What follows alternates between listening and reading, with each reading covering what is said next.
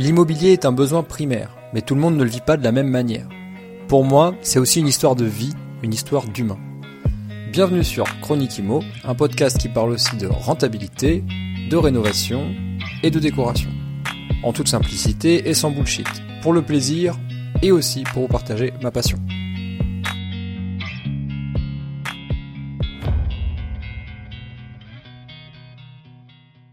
Salut à toi et bienvenue dans un nouvel épisode de Chronique Imo, j'espère que tu vas bien. Aujourd'hui on va parler rénovation et c'est le retour d'un épisode en solo pour lequel on va prendre un peu de temps. C'est pas un épisode qui a vocation à être très très long, mais c'est un, épisode pour lequel j'ai envie de prendre le temps de développer. Voilà, je vais euh, euh, interviewer personne, euh, je vais juste développer un sujet, un sujet qui me passionne. Hein. Euh, tu, me connais, hein, surtout quand on peut parler travaux, quand on peut parler technique. Euh, c'est des choses qui, qui moi, m'animent vraiment. c'est certainement dû au fait que quand on construit, quand on rénove, quand on fait quelque chose et que c'est de sa propre initiative, bah, ça donne un petit peu l'impression de contrôler. et puis, la, création, tu vois, surtout en immobilier, bah, c'est quelque chose qui dure dans le temps. Donc tu laisses ton empreinte quelque part en, créant et en, rénovant. Donc voilà, j'avais envie de parler de ça aujourd'hui, euh, et notamment des gros chantiers. Euh, tu vas voir un petit peu euh, au fil de cet épisode les différents sujets, et tu vas comprendre ce qui m'a motivé à faire. C'est un petit peu, voilà, c'est un peu marrant de, comprendre d'où me vient cette idée de prendre le temps de développer sur ce sujet-là aujourd'hui. Tu vas comprendre. Donc tu connais ma passion pour les travaux, mais tu connais pas, je sais pense que oui, mais tu sais peut-être pas que j'adore aussi les châteaux. Et euh, donc en fait, l'idée, elle m'est venue euh, de, faire cet épisode euh, parce que le, le, dimanche, alors je sais pas si c'est tous les jours, mais en tout cas le dimanche matin, il y a sur une chaîne de la télé, je ne sais pas laquelle, une chaîne euh, tu sais, une, des chaînes perdues tout au fond de la TNT, là-bas, peut-être la 23, 24, 25, j'en sais rien. Il y a un, comment on appelle ça? Il y a un, TV show euh, qui s'appelle euh, Château XXL, le défi d'une vie. Et donc en fait, c'est pour te la faire courte, en gros, bah, c'est des Britanniques donc des, Anglais ou enfin bon des ça, ça, peut être aussi des Australiens, ça peut être des, des Irlandais, etc. Mais des, Britanniques en tout cas euh, qui euh, euh, qui vont rénover des châteaux français. Donc qui, qui, achètent un château en France, peu importe l'année, peu importe le, le, siècle, etc. Et donc ils vont se se ferrer à rénover ce patrimoine. Alors dans le but évidemment de faire un business. Hein. Derrière, je vais rentrer dans le détail après de ce qu'ils peuvent faire avec ces fameux châteaux. Mais c'est aussi pour eux l'occasion de changer de vie, euh, de se lancer à corps perdu dans un projet euh, qui est vraiment un défi pour le coup, euh, un projet de rénovation d'ampleur. Et donc du coup, moi qui adore la rénovation, qui adore aussi l'histoire de la rénovation, ça me permet de bien comprendre en fait les techniques employées, euh, pourquoi on utilise telle technique pour tel matériau, pourquoi euh, tel matériau on ne le met pas parce que euh, ça a vocation à pas durer dans le temps si jamais il y a une présence d'humidité ou, justement parce que c'est trop sec, etc. Voilà. Donc c'est des choses qui moi m'intéressent énormément. Et évidemment, quoi de mieux qu'un château pour évoquer et, et, et, mettre en application toutes ces méthodes de rénovation euh, puisque c'est des chantiers euh, généralement euh, colossaux. c'est des chantiers énormes, d'ailleurs du coup très coûteux, mais c'est surtout des chantiers où bah, en fait, ça s'arrête jamais. Ça s'arrête jamais. Et donc, du coup, il y a toujours quelque chose de nouveau à apprendre. Et moi, je suis, je suis féru de ça. Donc, en plus d'adorer la rénovation, j'adore les châteaux, j'adore l'architecture et ce que ça transmet dans, le patrimoine. Euh, donc, ben, en fait, cette émission, c'est devenu un petit peu une, routine pour moi. Alors, malheureusement, je peux pas me, caler devant la télé tous les dimanches, malheureusement ou heureusement, j'en sais rien. Mais par contre, je les ai retrouvés sur Internet, les épisodes. Et donc, de temps en temps, je stream un épisode, tu sais. Et, euh, euh, et, ça me passionne. Ça me passionne vraiment. C'est devenu un petit rituel. Faut pas me déranger. Hein. Quand je regarde Château XXL, je suis, je suis dans, dans, dans ma bulle. Donc quand j'ai vu qu'il y avait une émission qui, qui, regroupait, ces deux passions, ben, j'étais un peu aux anges. Donc je vais parler de ça euh, aussi bien sur le fond que sur la forme et de ce qu'on doit comprendre et de quelles sont les bonnes leçons à tirer de ces fameux chantiers, parce que des fois, t'as des j'ai vu des choses, euh, ça m'a permis de faire des prises de notes aussi pendant le visionnage de certains épisodes. Il y a des trucs, c'est un peu, c'est un peu coton. Euh, D'ailleurs, ils en parlent pas vraiment, mais on revient jamais trop sur les sujets quand c'est un peu trop technique. J'ai remarqué qu'ils aimaient pas trop creuser et, et, donner trop d'informations sur les difficultés que les châtelains vont rencontrer. Donc, ils te montrent la péripétie, la problématique et ils te montrent le résultat fini. Mais entre-temps, ils te montrent pas comment ils ont fait pour régler les ou, alors très peu euh, que sur des éléments décoratifs, mais quand c'est structurel, euh, ils en parlent pas beaucoup. Ça serait le reproche qu'on peut euh, qu'on pourrait euh, comment dire, qu'on pourrait souligner, mais en réalité, c'est pas le but de ce show TV. Donc euh, je leur en veux pas. Donc je vais développer là-dessus juste après, mais en tout cas, d'abord, je voulais quand même remercier les personnes qui ont euh, ont mis une note 5 étoiles sur Apple Podcast ou sur Spotify. Ça me fait grandement plaisir, donc vraiment je, vous remercie. N'hésite pas, si toi aussi tu écoutes ces épisodes et qui te plaisent, n'hésite pas à aller mettre une petite note 5 étoiles. Ça permet déjà d'une de mieux référencier, euh, référencer le, podcast. Et puis même pour moi, ça me prouve que mon contenu, bah, il est utile à quelqu'un, il plaît à quelqu'un. Euh, si jamais j'ai plus de notes, euh, bah, je me dirais que je parle à personne et peut-être que je devrais m'arrêter. Euh, voilà, c'était tout pour les remerciements. J'ai pas, j'avoue que j'ai pas fait la liste des, commentaires, etc. Je reçois aussi beaucoup de mails, donc ça me fait plaisir, aussi bien en DM que par mail. Merci pour vos retours. Sachez que je lis tout et normalement je réponds à tout le monde. Hein. J'oublie personne normalement. Si jamais je vous ai oublié, relancez-moi. Mais euh, voilà. En tout cas, merci de prendre le temps de de, bah, laisser des petits euh, des petits messages, des petites notes, des petits des petits emails. Et aussi merci à tous les nouveaux qui nous rejoignent. Euh, malheureusement, il n'y a pas avec le podcast, il n'y a pas de façon de vous remercier personnellement, mais on peut voir que les les écoutes augmentent de mois en mois, donc ça fait très plaisir. On est entre 5 et 10% d'augmentation d'auditeurs par mois, donc euh, bah, je suis très heureux de ça. J'avoue que je regarde assez peu les charts des podcasts parce que je m'en tape en fait, ça m'intéresse pas trop. Mais euh, très récemment, j'ai été approché par des euh, par des marques qui font des trucs hyper cool pour les investisseurs immobiliers, ceux qui rénovent, qui ont besoin de, de. Bon, je peux pas trop spoiler, mais bon bref, vous allez le voir dans, certains épisodes qui vont arriver dans le futur. Euh, et donc du coup, euh, pour pouvoir se, se, positionner, les marques, elles regardent vachement ça. Et donc quand elles me contactent, généralement, elles me disent, ah ben, on a pu voir que, parce que les charts, c'est public, hein, on a pu voir que vous faites euh, tant de milliers d'écoutes par mois. Donc ça peut nous intéresser de, de, de, de, mettre en avant un produit sur votre, sur votre podcast, etc. Donc c'est la preuve que vous êtes de plus en plus nombreux. Donc merci pour les écoutes et, euh, et puis que l'aventure continue. Donc allez, c'est parti pour euh, développer sur ce fameux sujet des rénovations XXL, parce que du coup, moi j'ai pas de château, donc c'est pas un château XXL. Mais j'ai rénové plus de 16 projets quand même, donc je connais un peu le sujet. Euh, pour moi ou pour les autres, hein, donc j'ai pas rénové que pour moi, j'ai aussi accompagné des gens dans leurs projets de rénovation et je le fais toujours, que ce soit pour moi, pour des associés, euh, pour des clients, voilà, j'ai la possibilité d'accompagner suivant la taille du projet, hein, je peux pas tout faire non plus. Euh, et donc du coup, bah, j'ai un peu de vécu et, et surtout j'ai vécu pas mal de défis. Euh, j'ai vécu des choses euh, qui m'ont très souvent permis de me remettre en question. Bon, Jusque-là, rien de, c'est tout à fait banal de se remettre en question. Et surtout en rénovation, en début de carrière, quand on, quand on aide des personnes à à mettre à, bien un projet euh, de rénovation, mais on n'a pas le droit à l'échec, on n'a pas le droit de se tromper, ou en tout cas si on se trompe, il faut pouvoir assurer derrière euh, ses arrières. Et donc du coup, euh, c'est pour ça que moi je me suis, euh, euh comment dire, plongé dans euh, les bonnes pratiques en matière de rénovation, parce que j'ai à cœur de faire les choses bien, aussi bien pour moi que pour les autres.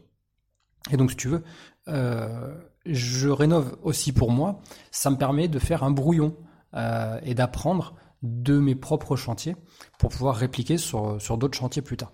D'ailleurs, comme je le disais, moi j'ai pas de château, mais mon plus grand défi, ça a été quand même un immeuble que j'ai toujours et qui est toujours pas fini d'ailleurs. Euh, bon, il est pas très vieux, c'est un immeuble que j'ai acquis en 2021. En janvier 2021. Et c'est un immeuble euh, pour lequel j'ai déjà fait pas mal d'épisodes parce que j'ai tellement appris de, de, ce bâtiment que bah, j'ai toujours des sujets ultra intéressants à dire. Donc vraiment, cet épisode, il va très peu, voire pas du tout parler de la partie euh, locative, gestion locative, euh, rentrée d'argent, etc. Mais plutôt comment dépenser l'argent. Comment bien, comment comment rénover. Et donc, on sait que la rénovation, c'est un gouffre. Euh, enfin, en tout cas, ça suce, euh, ça suce l'argent comme c'est pas possible. Ça boit, ça boit. Et donc derrière, euh, il faut réussir à faire rentrer de l'argent. Mais je vais pas en parler, en tout cas à titre personnel. Je vais peut-être revenir sur la partie de comment on fait pour rendre un château rentable. Mais ça, ça sera juste après. Donc moi, par rapport à cet immeuble que j'ai acheté en janvier 2021, bah déjà, faut savoir que c'est un bâtiment qui était en très mauvais état. c'est de loin le bâtiment le plus pourri que j'ai acheté. Et quand je dis pourri, évidemment, euh, c'est juste pour euh, te résumer en un seul mot l'état du bâtiment, euh, on va dire de manière générale, au moment où je l'ai acheté. Mais il fut un temps, c'était une superbe maison de ville, une maison bourgeoise. Plus tard, ça a été découpé en plusieurs lots et en un local, un local commercial en son rez-de-chaussée et en sa cave. Et puis plus tard, ça a été abandonné, laissé pour compte, euh, avec une toiture défaillante, euh, avec euh, des infiltrations d'eau dans entre le premier étage et le rez-de-chaussée, entre un abandon total de la cave qui a été bouchée puis partiellement inondée, donc du coup évidemment une remontée par capillarité assez importante. Enfin voilà, donc il y a eu énormément de ce qu'on appelle des dégâts sur l'ouvrage, mais par contre euh, je, quand je l'ai acheté, je, je, connaissais le potentiel et donc je savais où est-ce que je pouvais aller avec ce, avec ce bâtiment. Et c'est aussi pour ça que je me suis euh, évidemment positionné. Aujourd'hui, qu'est-ce qui va rester sur ce bâtiment? Donc, on a refait évidemment les appartements. Ça a été la première chose. Enfin, la toute première chose qu'on a fait, c'est euh, consolider la structure entre le rez-de-chaussée et le premier étage, puisqu'il y avait une, il y avait un désordre au niveau de, de, de la, de la structure et notamment du, du plancher euh, autoportant euh, de, entre le, enfin, du premier étage. Donc le la première chose à faire, ça a été de régler ce désordre, et ensuite on a pu attaquer les travaux euh, des appartements. Donc ça, c'est une chose qu'on a fait, euh, on va dire relativement euh, rapidement. Hein. Sur une période de six mois, on a pu rénover deux T3. Euh, qui ont été tout de suite mis en location. Et ensuite, on a pu attaquer une partie qui a été une transformation, en fait, puisque c'était l'ancien laboratoire de la boucherie du rez-de-chaussée, qu'on a transformé en box. Mais là, je te, du coup, je te renvoie vers le premier épisode de la saison 1 qui parle de ça. Je crois qu'il y a un autre épisode de la saison 2, mais je me rappelle plus. et qui explique un petit peu ce parcours-là.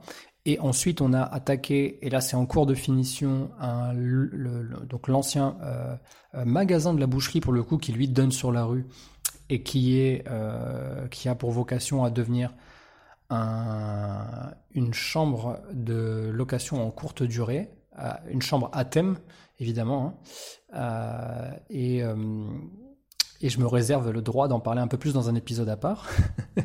voilà, donc là c'est quasiment terminé. Et puis il va rester quasiment 60 mètres carrés de cave voûtée, absolument magnifique, euh, mais quand même bien dans son jus, euh, à régler. Et euh, donc ça, je pense que ça sera la dernière partie du bâtiment, ainsi que peut-être la partie esthétique, peut-être façade. voilà, mais c'est grosso modo, on est sur la dernière tranche, on va dire sur les derniers 20% de ce chantier. C'est un chantier, du coup, on est en 2023 au moment où j'écris, 2021, donc ça fait quasiment deux ans. On peut considérer que le chantier a été vite. Moi, à titre personnel, je trouve pas. Euh, ça va jamais assez vite à mes yeux, mais je pense que tu connais cette sensation si toi aussi tu rénoves des appartements ou des maisons euh, pour les mettre en loc ou pour, en faire un business. J'imagine que tu as toujours l'impression que c'est jamais assez rapide. Moi, c'est ce que j'ai euh, comme impression, même si je suis conscient du fait que l'immeuble est déjà rentable, euh, et que ben, euh, il, vit très bien qu'il n'a pas besoin d'aller plus vite que la musique dans le sens où j'ai pas besoin de là de tout de suite de rénover les caves et, la façade pour qu'il continue à être rentable. Ce n'est pas problématique à son, bon entretien et. Ah oui, il y a aussi les communs à faire. Enfin, les communs doivent, être repeints. Donc, voilà, donc il y, a encore des lots à faire, mais c'est pas c'est pas catastrophique. Mais du coup, euh, évidemment, c'est pas un château, c'est une bâtisse, si je dis pas de bêtises, de 1880 ou 1890. la seule, la seule chose que je voulais faire, moi, dans un premier temps dans cet épisode, c'était de te donner la bonne la, seule et unique bonne pratique que tu dois faire quand tu te lances dans un chantier important. Qu'est-ce que c'est qu'un chantier important? Déjà, on va le définir avant de, avant de, d'avancer. Un chantier important, c'est par exemple un chantier où les, travaux vont être euh, quasiment ou autant, voire même plus, importants que le coût du foncier. Donc, je te donne un exemple. Tu achètes une maison ou un bâtiment qui coûte 80 000 euros. Tu en as pour euh, 70, 80, 90, 100 de travaux, bon ben là, clairement, euh, il faut que tu respectes cette bonne pratique. C'est très important parce que autant de travaux par rapport à un coût au mètre carré. Alors évidemment, ça va dépendre d'où tu te trouves. Hein. Ça va être plus difficile dans certaines régions de trouver des affaires comme ça. Mais pour ce genre d'affaires, et d'ailleurs pour les châteaux, c'est souvent le cas. Les châteaux, il y a tellement de mètres carrés qu'au final, ça s'achète pas très cher au mètre carré.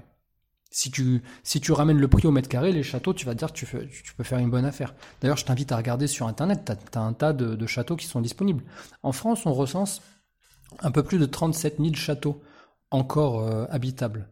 Donc ça veut dire, euh, vous pouvez l'acheter, euh, le rénover et y vivre tout de suite.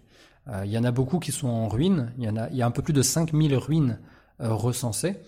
Et mais voilà, mais il y a, y a, quand même beaucoup de, châteaux en, en vente. Euh, et de toute façon, un château, même si on vous dit qu'il n'y a pas de travaux, il y a des travaux. C'est un château, c'est euh, travaux non-stop, même le plus beau des châteaux. Ça n'existe pas un, bâtiment euh, aussi vaste et aussi ancien, euh, sauf s'il date euh, début 20e, tu vois, mais il y avait déjà plus trop de châteaux début 20e.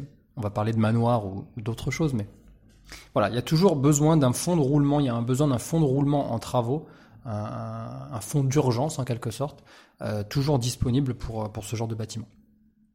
Et du coup, j'ai perdu le fil, mais je te disais juste que euh, à partir du moment où le, le, coût des travaux est important, il y a une seule et, et, unique bonne pratique que je veux que tu opères. Et sache que c'est c'est pas négociable. Si tu le fais pas, tu t'exposes à des risques qui sont bien plus grands que toi, euh, des risques assurantiels. Et euh, je te déconseille de, euh, de faire des économies de bout de chandelle là-dessus. C'est tout simplement le fait que si tu achètes un, château ou un, bâtiment comme ça, ou comme moi, quelque chose où il y a énormément de travaux, il faudrait que tu fasses passer trois personnes, ou plutôt trois entités, trois entreprises. Alors des fois, il y en a besoin que de deux, je vais t'expliquer pourquoi. Et voici lesquelles. Donc la première, c'est un euh, BES, le Bureau d'études structure, ou autrement appelé le Bureau d'études techniques. La, la, vraie dénomination, c'est le BES. Donc ça, c'est très important tu veux te positionner sur un bâtiment ancien où il y a beaucoup de travaux, quasiment autant que le prix du foncier, voire même plus, tu fais passer un BES. Tu cherches pas midi à 14h, tu t'emmerdes pas, même si tout le monde te dit que tout est nickel, ne fais pas l'erreur de faire une économie de bout de chandelle là-dessus. Bureau d'études structure, il va venir vérifier ta charpente, euh, ta toiture, il va venir vérifier euh, l'état des murs, les murs mitoyens, les murs extérieurs, il va venir vérifier les conditions des planchers, il va vérifier s'il y a des désordres apparents, il va vérifier dans quelle mesure euh, il faut rattraper le désordre. Donc ça c'est très important. Il te dit pas juste où est le désordre, il te dit aussi ce qu'il faudrait faire pour que ça soit ok, pour que ça soit repris. Donc ça c'est très important, le BES. Donc lui je le positionne en numéro 1. Lui c'est la, médaille d'or. Euh, tu fais euh, une grosse rénovation, une rénovation XXL, il te faut un BES. Ensuite, le BET. Alors le BET c'est le bureau d'études thermique. Euh, donc là, le bureau d'études thermiques, là, ça va être important, surtout pour les anciens bâtiments comme ça, où c'est de la grosse pierre, etc. Et tout simplement parce que c'est des bâtiments qui, qui sont remplis de ponts thermiques, qui sont remplis de, de, on va dire, de trous dans la raquette. Et donc du coup, aujourd'hui, on n'a plus trop le choix. Hein. Tu connais, hein, nouveau DPE 2023, euh, euh, le net zéro à 2050. donc évidemment, on va euh, parler un tout petit peu business, mais euh, ton château ou ton bâtiment ancien, euh, tu, vas, tu vas le louer à un moment donné, tu vas en faire quelque chose, il faut que ça rapporte de l'argent. Et tu vas pas loger des gens dans un endroit où ils doivent porter un col roulé tout l'hiver et avoir un abonnement à la pharmacie du coin pour prendre du sirop matin, midi et soir. Ça, c'est pas possible. Donc du coup, le bureau d'études thermiques, c'est lui qui va venir voir où sont les plus gros trous dans la raquette et il va t'orienter, il va t'aider à régler le désordre. Donc ça, c'est très important. Et il faut pas le négliger. Pourquoi? Parce que des fois, tu vas euh, régler un problème thermique. Des fois, des fois, on a peur du coup euh, de, de, refaire euh, quelque chose de structurel, par exemple des planchers. ou des plafonds ou un mur, bon, peu importe, ce genre de choses. Eh bien, je peux t'assurer que des fois, il vaut mieux avoir à se taper un plancher plutôt que, euh, une, euh, euh, que trouver des solutions au désordre thermique. Parce que là, pour le coup, on parle je te parle en termes de surface. Par exemple, l'isolation par l'intérieur pour des murs en pierre. Souvent, c'est des, des murs et des plafonds qui sont très hauts. Et donc, du coup, la surface à couvrir, elle est gigantissime. Surface à couvrir, en plus, il faut la doubler, voire la tripler. Donc, du coup, tu comptes pas euh, mètre carré x 3, mais mètre carré x 6 pour avoir ta, pour avoir à peu près euh, euh, le chiffre qu'il te faut pour, pour savoir le coût. Et donc évidemment, on parle de quelque chose qui est très très onéreux. Donc bureau d'études thermiques, c'est un, pour moi c'est très important. surtout parce qu'ils vont venir aussi déceler dans les, euh, dans les planchers ou dans ce qui a été coulé, ils peuvent venir déceler des problèmes d'humidité liés à l'évacuation des eaux usées. Euh, donc ça, c'est euh, évidemment parce que passé un temps, on, on, coulait les, les évacuations des eaux usées, donc généralement dans des gros tuyaux de, de 300, enfin des trucs énormes, quoi, où on pouvait d'ailleurs y y mettre des tuyaux plus petits à l'intérieur, donc des gros tuyaux en, fibro-amiante euh, pour euh, récupérer des désordres existants depuis plusieurs euh, années. On, coulait ça, et en fait, si tu veux, la problématique de ce matériau, c'est qu'il est, bah, c'est de la fibre, et donc du coup, il devient poreux, il se désintègre avec le temps, et donc ça, ça te fait des infiltrations dans la pierre après. Euh, dans les murs existants, dans les planchers existants. Et donc ça, c'est terrible pour le coût en fait de, à rattraper. Et donc il est préférable que le bureau d'études thermiques euh, vienne vérifier. Alors ils peuvent avoir, il y a plusieurs techniques. Hein. Il y a des techniques euh, mécaniques, il y a des techniques aussi, comment on appelle ça, avec des petits, des petites languettes de papier qui sont trempées dans un, comment on appelle ça? Ah, je me rappelle plus, mais en gros, c'est un, contenu chimique. Ils vont venir tremper cette languette dans ce contenu chimique et après, ils vont le poser partout sur les murs, sur les planchers, sur les plafonds, etc. pour vérifier certaines choses. Et derrière, avec une caméra thermique, ils vont venir euh, sonder euh, tout simplement les murs, les planchers euh, et vérifier où est-ce qu'une infiltration peut passer. Très très important. Sache que l'eau, elle va vouloir passer partout. L'eau, tu peux pas l'arrêter. Elle n'a pas de, elle a pas de taille minimum. Euh, elle n'a pas non plus de taille maximum. Mais donc du coup, une micro-fissure, pour de l'eau, c'est une fissure. Elle fait pas de différence entre une grosse fissure et une petite fissure.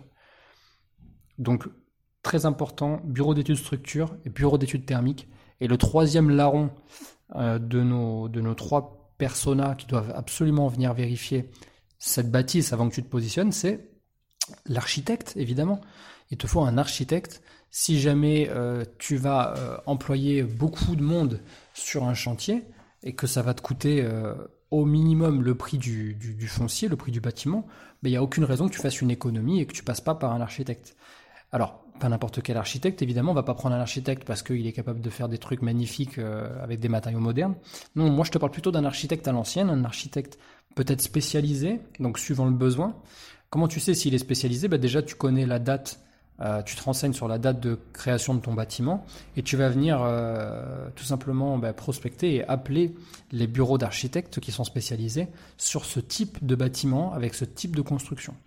L'idée avec euh, ce personnage-là, c'est d'aller vérifier une fois que tu as ton bureau d'études structure qui est passé et ton bureau d'études thermiques, que tu as à peu près les solutions aux différents désordres qui sont apparents et qui doivent être réglés pour pouvoir utiliser le bâtiment. L'idée, c'est de faire passer cet architecte et de lui montrer ces fameux euh, diagnostics euh, techniques et lui dire voici ce que j'ai comme problème, voici comment j'aimerais les régler, les résoudre. Est-ce que ça vous semble cohérent ou est-ce qu'on ne peut pas faire ça? Par exemple, un, truc tout con, mais quand tu as un désordre sur des solives ou sur des, poutres et qu'il faut les remplacer, ou tout simplement, ouais, par exemple, disons les remplacer. L'architecte, va te dire, ben, attendez, là, par exemple, moi, ce que je peux faire, c'est vous dire, de vous dire de sonder la poutre. Évidemment, on voit qu'elle a été rongée par les termites, mais euh, cette poutre-là, techniquement, vous ne pouvez pas l'enlever. Si vous l'enlevez, euh, vous risquez de créer un désordre plus important sur la structure du bâtiment. Moi, ce que je vous conseille, c'est de vérifier à cœur. Donc, euh, il y a un outil exprès, un peu comme tu sais quand on va sonder dans le fromage, un peu pareil, mais que tu mets au bout d'une que tu mets au bout d'une visseuse. Et donc, grâce à cet outil, tu peux aller sonder au cœur de la poutre et vérifier dans le carottage que tu vas pouvoir sortir, vérifier comment est la poutre au centre. Et grâce à ça, donc c'est ultra fin, hein, mais ça permet juste d'aller vérifier, ça va pas endommager ta poutre en elle-même. Et ça te, ça te permet de décider si tu dois vraiment changer la poutre ou si tu peux euh, résoudre le désordre autrement. Et l'architecte, il va pouvoir te dire, bah, par exemple, là, et moi je t'en parle parce que c'est ce que j'ai vécu, hein, euh, là, moi je vous conseille de plutôt partir sur un système de sandwich de poutre, euh, quitte à la, à la, à la rendre, à rendre l'ancienne poutre inutile, euh, mais je préfère que vous fassiez un, système de sandwich de poutre vissé euh, plutôt que euh, remplacer cette poutre. Parce que quand vous allez la remplacer, vous êtes obligé d'enlever tous les planchers au-dessus. Ça va enlever du poids. Ensuite, vous allez enlever les solives. Donc les solives, ce sont les, ce sont les poutres plus fines qui sont par-dessus les grosses poutres, mais qui sont dans le sens inverse. Hein. Donc tu as compris que tu as une poutre dans un sens et les solives dans l'autre sens. Et donc, quand on enlève tout ça, ça vient dégager du poids. Et donc, qu'est-ce qui se passe avec euh, les poutres? Ben, Les poutres, elles sont là pour supporter du poids et elles ont ce qu'on appelle une résistance. Et donc, au lieu de, donc la poutre, elle casse, elle casse pas, elle casse jamais, hein, quasiment impossible. Mais par contre, elle va se plier, elle a une torsion. Et donc, ça va avoir un effet sur les murs, notamment sur lesquels elle repose. Si tu enlèves tout le poids d'un seul coup de la poutre qui est endommagée, elle va donc avoir un effet inverse à la torsion et ça va euh, mécaniquement euh, enlever la pression qu'il y a sur les murs sur lesquels elle repose. Et donc ça, du coup, ça va faire bouger tous les autres murs. Donc je peux dire que si jamais il y a eu des rénovations, s'il y a eu du placo, s'il y a eu euh, du mortier et qu'il qu'il a été humidifié ou qu'il tient mal, tout ça, ça se casse la gueule. Ça peut même aller jusqu'à bouger les tuiles sur le toit. Donc faire très très attention. Et c'est pour ça que euh, avant de prendre des décisions euh, par soi-même, surtout si on n'a pas euh, l'expérience, moi je conseille de passer par par ces trois ces, trois entreprises qui sont là pour accompagner les, les acteurs de la rénovation dans ce genre de bâtiment ancien pour que ça se fasse de la meilleure des manières. Donc dans l'ordre, tu fais d'abord passer le bureau d'études structure, ensuite le bureau d'études thermiques. Souvent, souvent, euh, les deux euh, travaillent ensemble. Euh, par exemple, un bureau d'études structure qui a plusieurs personnes en interne, il peut décider d'employer un thermicien et le former à l'étude thermique pour qu'il puisse venir voir. Tu vois, c'est les mêmes personnes qui vont tout simplement mettre ton... Tu vois, il y a des techniques pour mettre une pièce ou un appartement entier sous pression. Donc ils peuvent, avec une machine, le mettre sous pression pour voir où est-ce qu'il y a des fuites, où est-ce qu'on perd la pression de la. Enfin bon, bref, c'est ultra intéressant. Euh, et, c'est dans cet ordre-là qu'il faut les faire passer. Et ensuite, un architecte pour vérifier que la manière dont tu veux euh, résoudre les désordres, bah, elle soit validée et que tu fasses pas une grosse connerie. Et puis, en même temps, ça te permettra de lui dire, ben voilà, une fois que ça sera rénové, on aimerait, on aimerait mettre les pièces tac, tac, tac comme ça, et lui, il va certainement t'aider et te dire, ben moi, j'aurais pas fait comme ça, peut-être que oui, c'est bien, peut-être que non, c'est pas bien, etc., etc. Donc, voilà ce que je te conseille de faire. Maintenant, ça, c'est sur le fond. Tu vois, je t'ai pas encore parlé de la forme. Euh, la forme, évidemment, c'est différent. Et c'est ça que j'aime en fait avec cette fameuse émission de télé là, euh, Château XXL, c'est que tu dois adopter un mental un peu façon euh, britannique, quoi, un peu comme nos amis là britanniques qui, qui, achètent ces châteaux. Si tu te lances là-dedans, il faut que tu, faut absolument que tu regardes au moins 10 minutes pour comprendre. Tu vas aller voir, c'est incroyable. Ils ont des défis, des trucs vraiment, ça pourrait te plomber le moral où tu te dis, ok, bon, ça, ça nous coûte une blinde. On vient de découvrir que ça va être, ça va nous coûter une blinde. Euh, et c'est des gens qui ont euh, certainement une enveloppe travaux. Tu vois, ils le, ça, ils le disent pas. Euh, mais euh, elle n'est pas illimitée de toute façon. C'est pas des, tu le vois bien à la façon dont euh, il s'attaque à la rénovation de ces châteaux que c'est pas il n'y a pas d'enveloppe illimitée au contraire. Euh, et d'ailleurs c'est ça que j'aime beaucoup parce que systématiquement ils vont euh, commencer par rénover quelque chose qui va se louer ou quelque chose qui va s'apparenter à un business. Donc il y a plein plein d'idées ultra intéressantes. Par exemple, il y a un couple qui achète un château euh, et attenant au château, il y a une ancienne orangerie.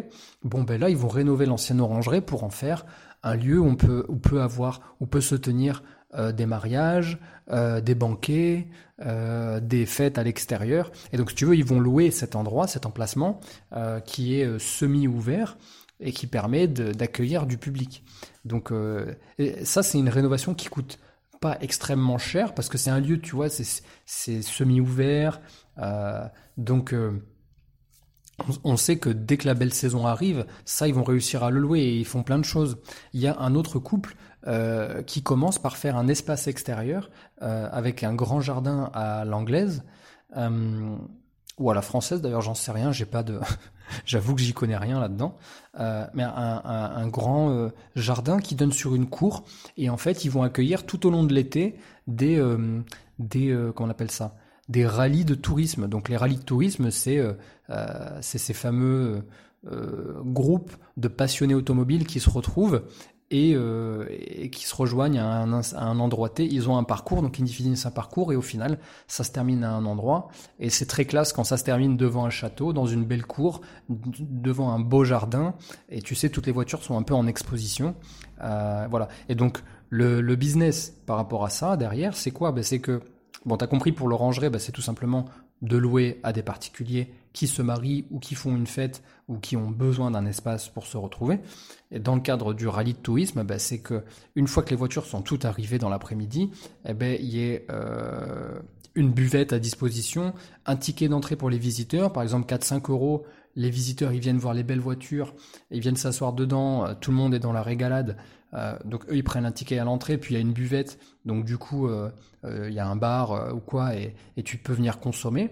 Et puis il y a aussi le simple fait, on n'y pense pas, mais il y a des gens comme moi qui sont passionnés de château et qui sont prêts à payer pour passer quelques heures dans un château pour juste le visiter et apprendre l'histoire du château. Combien de fois ça m'arrive les week-ends de partir, je prends ma voiture, je suis prêt à faire deux heures de route s'il faut pour aller visiter un château. Et euh, très souvent, ça coûte pas cher, c'est 10 balles, 15 balles. Des fois, tu as des entrées, c'est 30 balles. Mais c'est des châteaux, c'est impressionnant. C'est, un autre niveau, quoi. C'est les, les, concurrents de Louis XIV. Donc voilà. Donc l'idée, euh, et c'est ça que j'aime beaucoup avec ces Anglais, c'est que, avec ces Britanniques, pardon, c'est qu'en en fait, ça les rend heureux de rénover autant. C'est un peu comme un, comme ils le font avec le sourire, avec, avec leur flegme aussi, un petit peu en disant à chaque fois qu'il y a une tuile en disant bon ben comme si c'était la c'est pas la dernière c'est pas la première ça sera pas la dernière. Enfin voilà c'est vraiment ils, ils font beaucoup passer en fait il n'y a pas de frustration. Ça passe beaucoup par l'humour. Ça passe beaucoup par de toute façon on s'est lancé là dedans évidemment qu'on pouvait avoir que des problèmes. Ça allait pas être que euh, euh, la vie de Châtelain. C'est pas possible. Et derrière ils se disent toujours ok bon j'ai euh, euh, exemple une partie de la charpente ou une partie de la toiture pardon euh, qui s'effondre, je sais que je dois refaire cette putain de de de de, toiture. Euh, comment je vais la financer? Et là, du coup, ils se focus sur une autre partie euh, du château et euh, c'est pas rare du tout qu'on voit dans les épisodes qu'ils décident du jour au lendemain d'arrêter ce qu'ils sont en train de rénover pour utiliser les fonds afin de créer une nouvelle suite donc une nouvelle chambre décorée avec euh, une belle salle de bain attenante, euh, etc. Pourquoi? Bah Parce que ça va pouvoir être mis en location tel un gîte, tout simplement, ou un, Airbnb, euh, Booking, tu connais. Et du coup, en fait, c'est reculer pour mieux sauter. Parce que si je te dis, s'ils ont 10 000 euros tout de suite, mais que cette toiture, ça leur coûte 40 000, bah, ils vont se dire, on va prendre les 10 000 euros. Et en fait, ils vont faire comme nous on fait avec la banque, ils vont faire un effet de levier. Ils vont financer la nouvelle suite Cette nouvelle suite, va rapporter tellement en location saisonnière que du coup, en fait, les fonds, ils vont les lever comme ça. C'est euh, les nouveaux fonds de euh, cette location saisonnière qui vont permettre de lever l'argent euh, ou de, créer l'argent, tout simplement. C'est deux choses différentes pour aller régler cette toiture.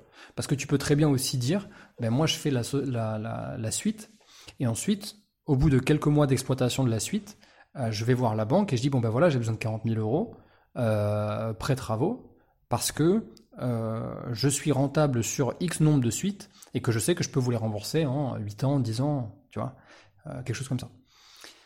Donc c'est ça que j'aime beaucoup en fait, c'est que c'est pratico-pratique, on les voit faire des choses qui sont toujours évidemment une plus-value pour eux, pour leur bâtiment, pour leur business, pour leur, euh, pour leur épanouissement en tant que propriétaire de château, mais très très très souvent, la première personne qui va jouir de la rénovation qu'ils vont faire, c'est pas eux, c'est le client.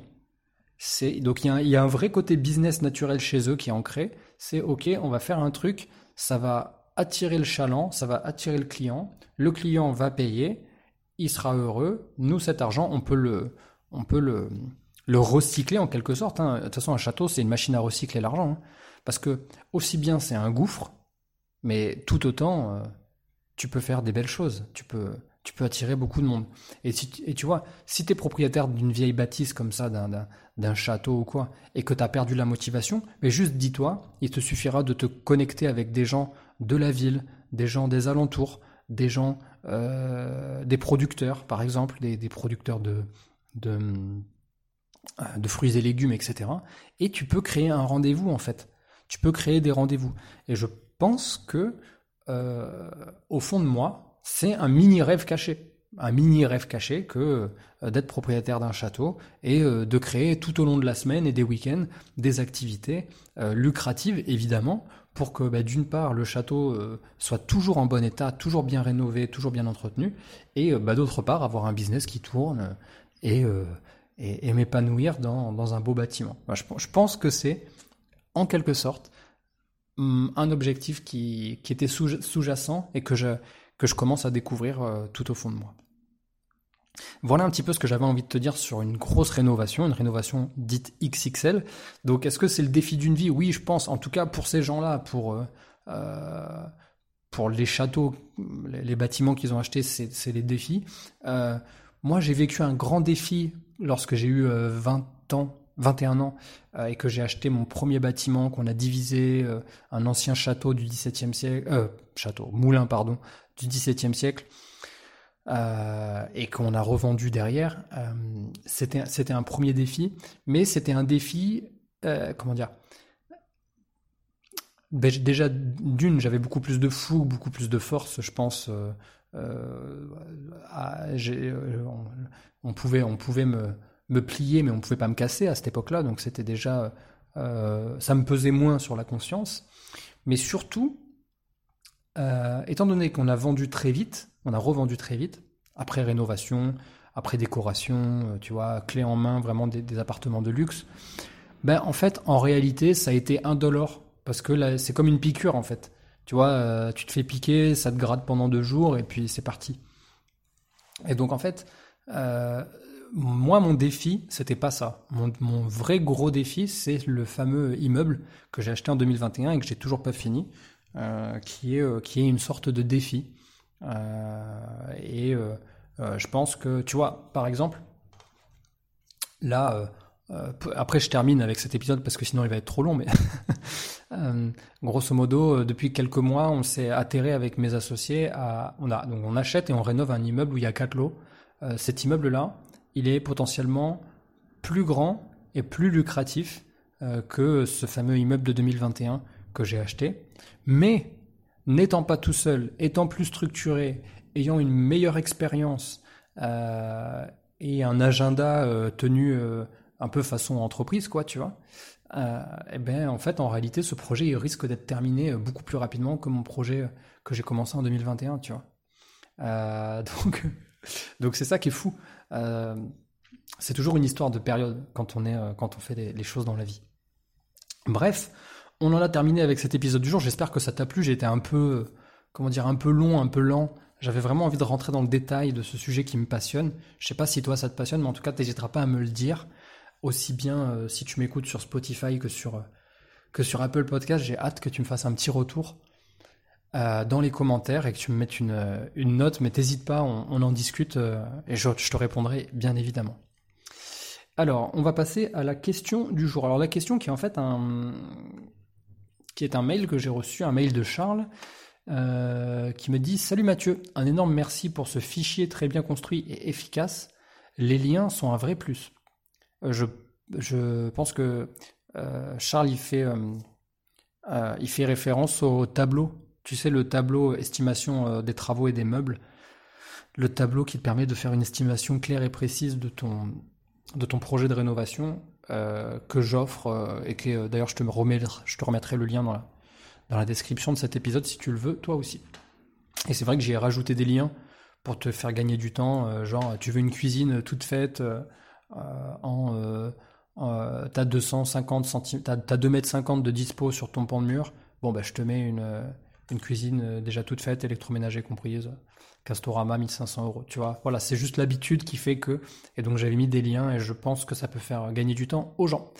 Alors je continue, tu me dis je me lance actuellement dans l'aventure des travaux de rénovation et on va dire que je suis complètement novice. J'avais deux questions. Comment fais-tu pour trouver de bons artisans spécialisés? Actuellement, le bien que je souhaite rénover est un studio dans le 20e à Paris et j'ai beaucoup de mal à trouver des artisans de confiance avec des références. Ma deuxième question est plus spécifique. Connais-tu la toile de verre, sorte de papier peint euh, épais, texturé avec des formes type chevron?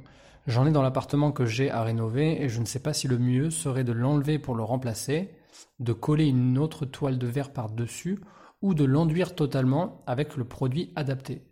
Tu aurais un avis sur la question.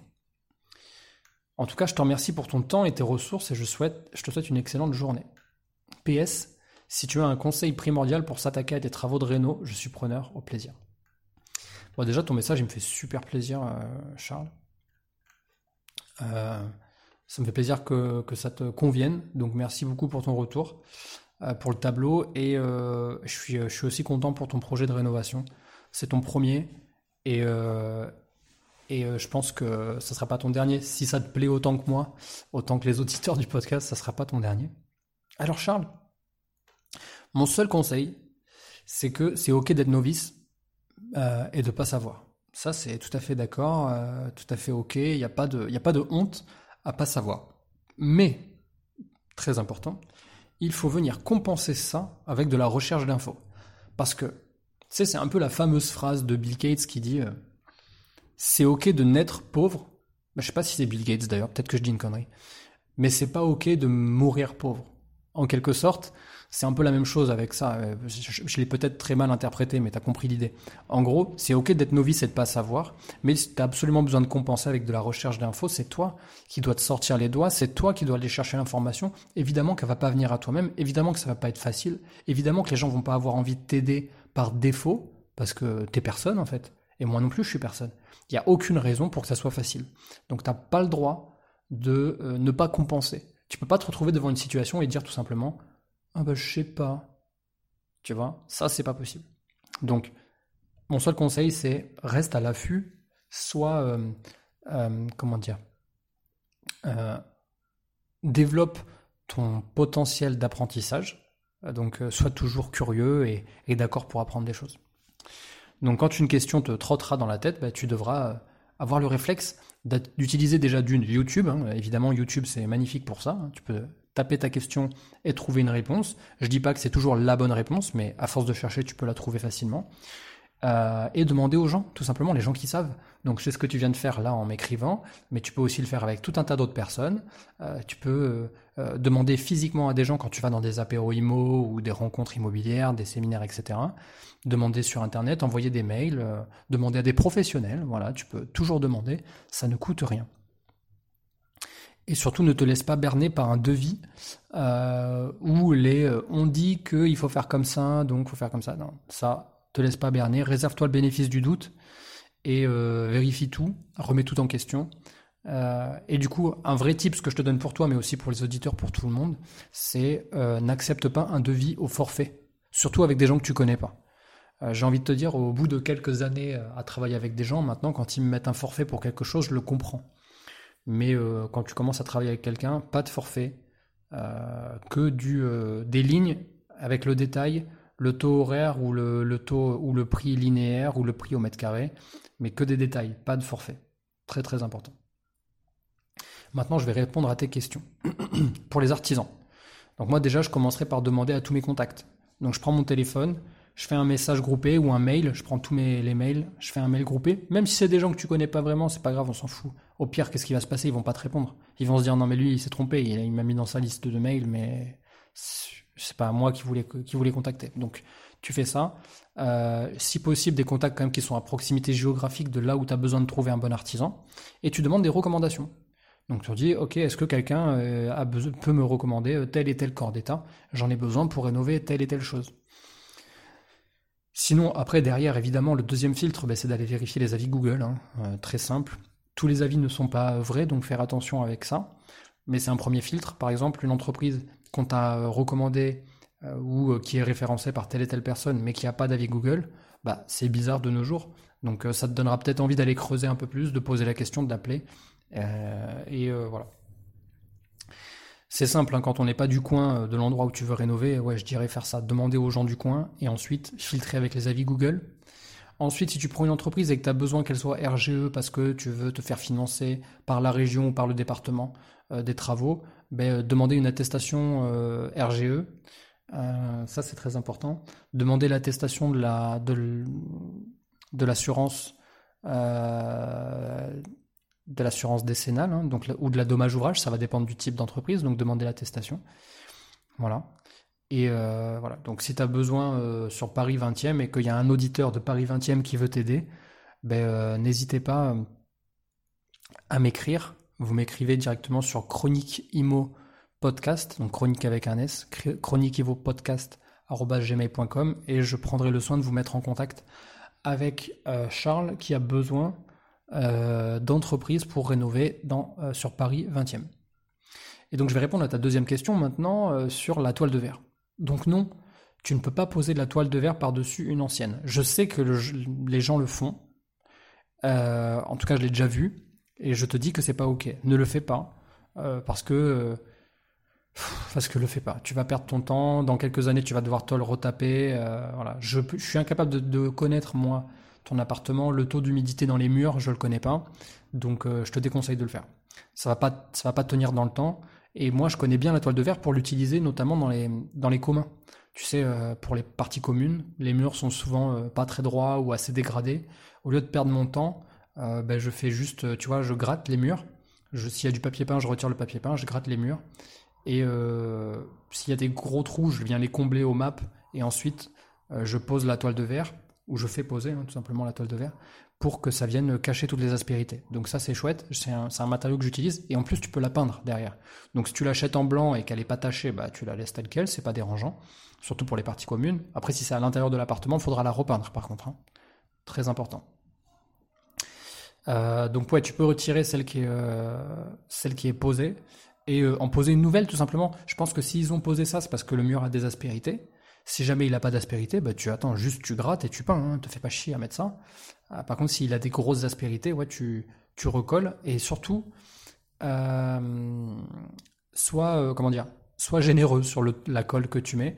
Bon, évidemment, pas deux tonnes, hein, il faut, que la toile puisse tenir, mais sois généreux parce que le, le papier de verre ça boit énormément. Et si tu es sur une surface en plâtre qui boit aussi énormément, euh, bah, ça peut ça peut sécher très vite. En fait, c'est ce qu'on appelle tirer. Et si le, la, toile de verre elle se met à tirer un peu trop, ça va te faire des bulles et euh, les bulles vont sécher et dans le temps ça va se décoller à l'endroit des bulles, tout simplement. Donc euh, soit voilà, soit généreux sur la colle que tu mets.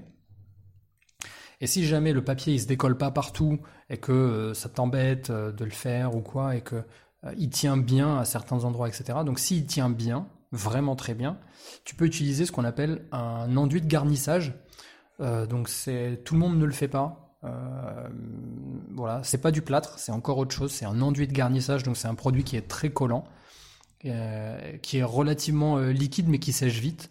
Et donc ça, ça va venir remplir Justement, tu me parlais de, comment t'appelles ça, de des formes qu'il y a sur la toile de verre, un peu en chevron, etc.